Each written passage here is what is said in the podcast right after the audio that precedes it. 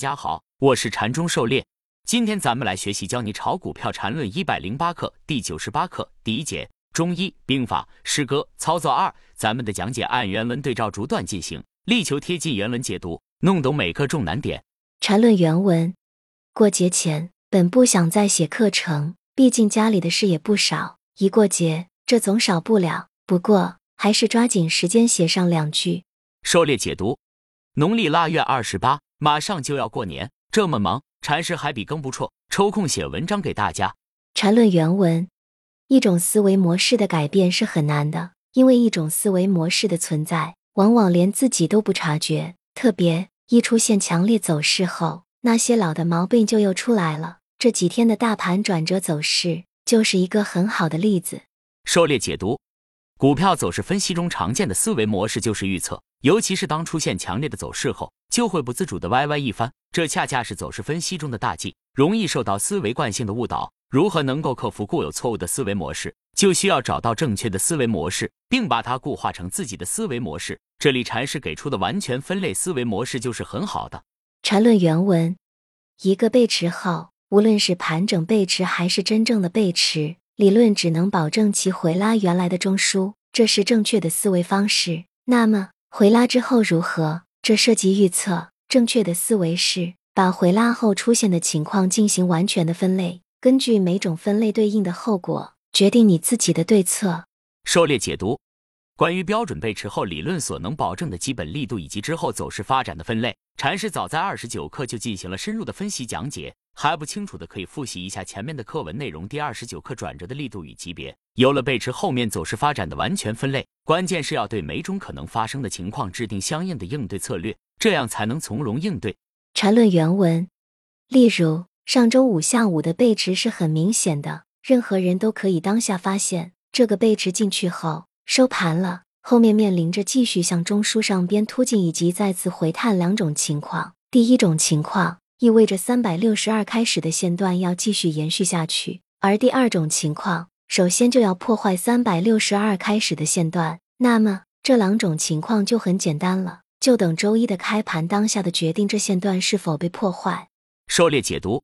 这里禅师讲的背驰，应该是指的从五千五百二十二高点下来这个五分钟盘整走势的背驰。如下图所示一分钟图。它的进入段是标准的一分钟下跌趋势，中间是九段一分钟线段形成的扩展五分钟中枢，离开段是一分钟盘整走势。这段背驰比较，如果使用 MACD 指标进行辅助判断，在一分图上看，涉及到柱子面积和黄白线都比较杂乱，这时需要切换到高一级图。五分图上看比较清晰，在五分图上看两段相应的 MACD 绿柱子面积和黄白线都可以看到明显的背驰迹象。但需要注意的是，后一段内部其实并不背驰，如下图。无论是蓝色方框两段比较，还是最后一段内部红色两段比较，都没有背驰迹象，这种属于小转大情况。真正的买点需要在三百六十二小级别二买处介入比较合适。假如这里在三百六十二这个小二买介入，那么后面的分类就是如下两种：一种情况是三百六十二开始的向上线段继续延伸，返回上面中枢去；另一种情况是先跌破四千三百二十，形成对三百六十二开始向上线段的破坏，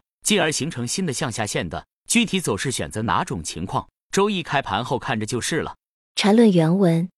注意，这是严格的理论思维，和周一有没有消息、是否有利好毫无关系。特别的，如果有利好，竟然还走出破坏三百六十二开始线段的走势，那么这问题就严重了。当然，实际上大盘一直到了三百六十四才破坏了这线段，但这时候就不存在走的问题了。为什么？因为理论上，这演化成线段雷上涨的可能性极大，除非三百六十三开始这线段跌破三百六十一这个位置，所以后面你只要看着这线段是否跌到那位置，显然也没有，所以就继续持有。狩猎解读，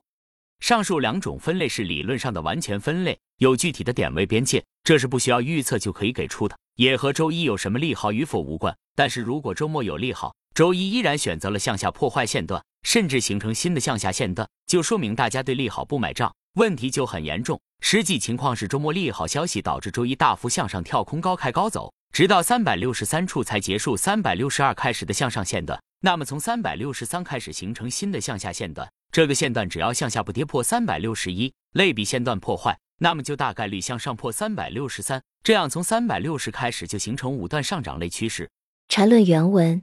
等三百六十四这出来展开新的线段后，因为已经的第二个线段类中枢，所以就要注意是否有可能出现类背驰，这就看明天开盘后的情况。如果不能继续保持类似斜率的上涨，那么这线段类上涨结束，形成一个一分钟中枢，就在情理之中了。狩猎解读。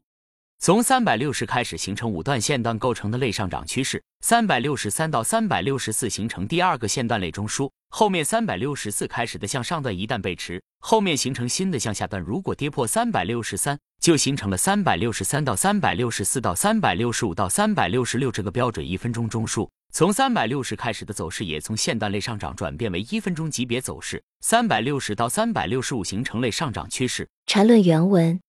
你看。上面所有的分析都在严格的逻辑关系之中，这是理论的必要结果，也是一种正确的思维方式。当然，一个线段的类背驰是否需要抛点货，这是每个人的爱好问题，你的操作级别问题。狩猎解读，只需要事先对可能的情况进行完全分类，并且运用走势背驰和区间套定理来当下分析，无需预测什么，当下根据走势选择的情况给出不同的应对策略即可。这就是缠论思维的正确方式。在三百六十五出现线段类趋势背驰后，就是一个一分钟以下小级别的第一类卖点，这时候可以进行短差卖出操作，当然也可以继续持有，等待更大级别卖点出现。这可以自己根据操作习惯和操作级别来取舍决定。缠论原文：